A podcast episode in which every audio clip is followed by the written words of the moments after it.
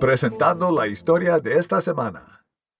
Abraham Lincoln supera todos los espectros, desde la inteligencia artificial hasta el análisis de carne y hueso. Es asombroso leer en febrero del 2023 que se han escrito alrededor de 15.000 libros sobre Lincoln, más libros que los que se han escrito sobre cualquier otra persona en la historia mundial, con la excepción de Jesucristo. Así comentó Paul Tetrow, director del nuevo Centro de Teatro de Ford. El centro está ubicado al otro lado de la calle donde el presidente Abraham Lincoln fue asesinado en 1865. Hoy, Scott y yo investigamos sobre los asombrosos comienzos de Abraham Lincoln. No le gustaba que lo llamaran Abe y prefería el nombre de Abraham. Scott, es difícil para mí imaginar vivir en las casas del tiempo de Abraham. Para mí también. Cierro los ojos y trato de verlas. Sé que Abraham nació en una cabaña de troncos con una ventana, una puerta, una chimenea y un piso de tierra en Kentucky el 12 de febrero de 1809. Su segundo hogar estaba a pocos kilómetros de distancia y era otra cabaña de troncos pionera.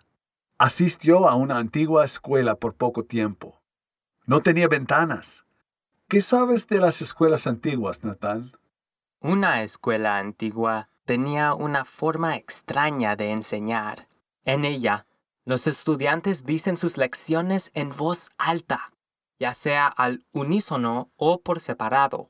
Intenté hacerlo yo mismo dos veces en mi clase de la historia de esta semana. La segunda vez, con dificultad, pude aplacar el sonido de los otros estudiantes. Scott, ¿sabe usted sobre la tercera casa de Abraham? Sí, lastimosamente. Su familia se mudó a Indiana en el frío de diciembre. Todo lo que poseían estaba en dos caballos. Cruzaron las aguas heladas del río Ohio en un ferry inestable, caminaron a través de bosques y abrieron un camino a través de la maleza. Cuando llegaron a su casa, no había un hogar en el que encender un fuego y hacer una comida caliente. El padre de Abraham hizo un cobertizo de tres lados. Se prendió el fuego para ahuyentar a los animales salvajes.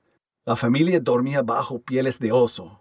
Al año siguiente, cuando Abraham tenía ocho años, ayudó a su padre a preparar la tierra, plantar maíz y calabazas y construir una nueva cabaña, su más grande y cuarta casa. Nathan, ¿qué sabes sobre la educación de sus padres ¿O cómo educaron a Abraham y a su hermana Sara?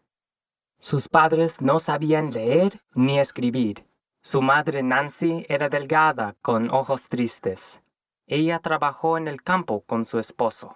Por las noches, Nancy reunía a sus hijos a su alrededor. Recitaban oraciones y Nancy compartía historias bíblicas que había memorizado. Su muerte, cuando Abraham tenía nueve años y Sara once, fue muy dolorosa para ellos. Ella murió de enfermedad de la leche, una enfermedad causada por ingerir leche de una vaca que comió una planta venenosa llamada raíz de víbora blanca. Mientras agonizaba, le pidió a sus hijos que se acercaran a su lado y les dijo, sean buenos y amables con su padre, con los demás y con el mundo. Scott, ¿qué agregarías? Me gusta lo que Abraham dijo en años posteriores. Todo lo que soy o espero ser, se lo debo al ángel de mi madre. Somos Scott y Nathan Thomas, por Barbara Steiner. Están invitados a escuchar pronto más de nuestra serie de Abraham Lincoln en la radio o en el sitio web thisweekstory.com.